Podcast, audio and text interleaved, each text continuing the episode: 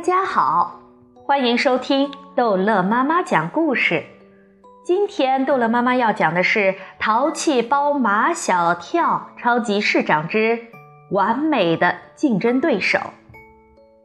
第一个上场的是一个女孩子，尽管她今天盛装打扮，脸上还化了妆，但唐飞他们还是认出来，她就是报名的时候排在马小跳前面的那个完美女孩。他们对他已有所了解，他是学校的大队长，他有二十几份奖状和各种各样的证书。他的妈妈很胖，他的爸爸很瘦，瘦的像电线杆子。各位评委好，完美女孩给了评委一个最标准的笑容，就是只露出一点点牙齿的笑容。我的名字叫王天娇，这个娇。不是女字边旁的“娇”，而是天之骄子的“骄”。哇哦，这个名字好霸气！天骄就是天下第一的意思。毛超有一个爱好，凡是有赛事，他都喜欢在一旁点评。王天骄隆重地推出了自己：“我有当领导的天赋。为什么这样说呢？我从上幼儿园起就开始当班长。”一直到小学二年级，小学三年级我当了学校的大队委，四年级当学校的大队长，一直当到现在。我相信我这个大队长还可以胜任到六年级。毛超点评：他的光辉历程跟陆曼曼一样。马小跳说：陆曼曼没有当过大队长。腾飞说：跟夏林果一样。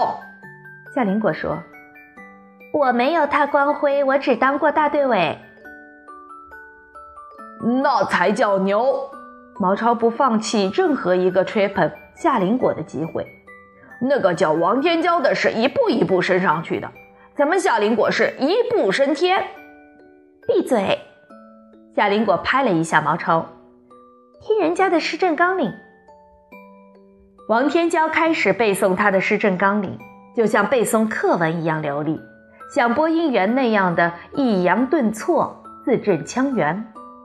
尽管马小跳听得十分认真，但他还是感觉一头雾水。你没听懂啊？马小跳反问毛超：“难道你听懂了吗？”毛超也没听懂。唐飞突然对自己的智商产生了怀疑：“难道我的智商跟你们两个一样？”你的智商没有问题，夏林果说：“我也没有听懂。”别说话，他要表演才艺了。王天娇跳了一个难度很大的拉丁舞，有很多的踢腿和下腰的动作。他能把腿踢到头顶上去，还能把腰下到地上去，每个动作都精确到位，每个表演细节都天衣无缝。王天娇赢得了满堂喝彩，当然，他的亲友团闹得最凶，起码有二三十人都站起来，主持人不得不出来维持秩序。拿马小跳那几个现炒现卖的跆拳道动作跟人家这个拉丁舞一比较，唐飞就笑得打嗝。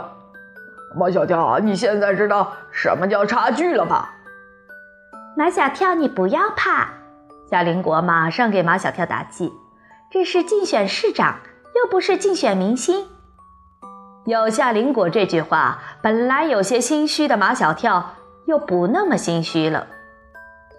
因为是初赛，评委不打分，所以也不知道如此完美的王天骄到底得了多少分。王天骄的起点太高，后面的选手跟他一比，便逊色了很多。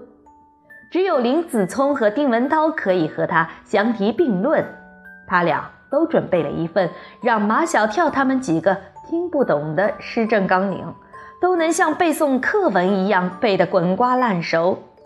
还有他俩的才艺，林子聪是在一分钟之内完成一幅水墨小鸡图，这对学画小鸡一学就是六年的林子聪来说，简直就是易如反掌。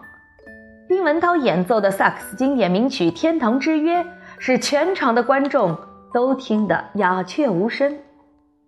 林子聪、丁文涛和王天娇一样，也赢得了满堂喝彩。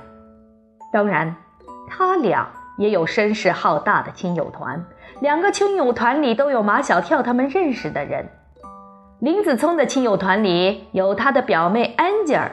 当他拼命地为林子聪鼓掌时，唐飞他们几个都转过头去，用眼神提醒他，他应该为马小跳鼓掌。安吉尔马上不再为林子聪鼓掌，他要把掌声留给马小跳。在丁文涛的亲友团里，陆曼曼表现得最突出，他居然在丁文涛下场时跑上去给他献了一束鲜花。第十九号选手上场之后，上午的竞赛就结束了。马小跳是最后一名选手，所以下午才能轮到他。下午的气氛和上午的气氛不大一样，因为上午比赛的选手和他们的亲友团都不来了，所以大厅里的人少了一多半，座位也是空出了一多半，冷冷清清的场面大大的影响了下午参赛选手们的热情。没有了热情，水平的发挥肯定受到影响，所以在马小跳之前，几乎没有什么出彩的选手。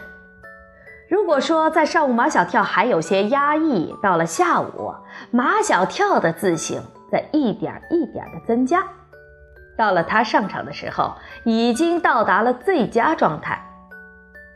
这时候，除了马小跳那几个铁杆哥们儿和夏林果和安吉尔，大厅里的其他观众都走光了。夏林果突然觉得马小跳很可怜。马小跳，你害怕吗？马小跳，你不要怕，安吉尔也来安慰他。我怕什么呀？马小跳生安吉尔的气。我为什么要怕？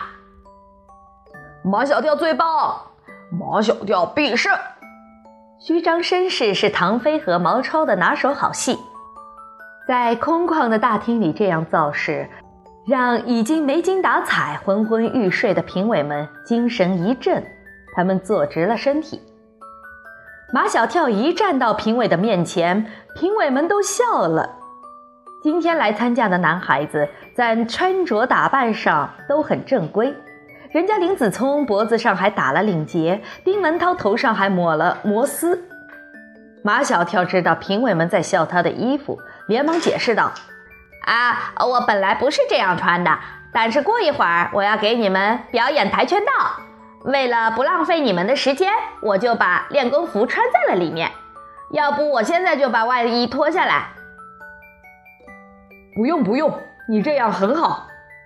一个戴眼镜的男评委忍住了笑说：“现在你可以开始了。”马小跳十分镇定，显出一副胸有成竹的样子，从容地说：“好，那我就开始了。”好，这一集的故事就讲到这儿结束了。欢迎孩子们继续收听下一集的《淘气包马小跳》。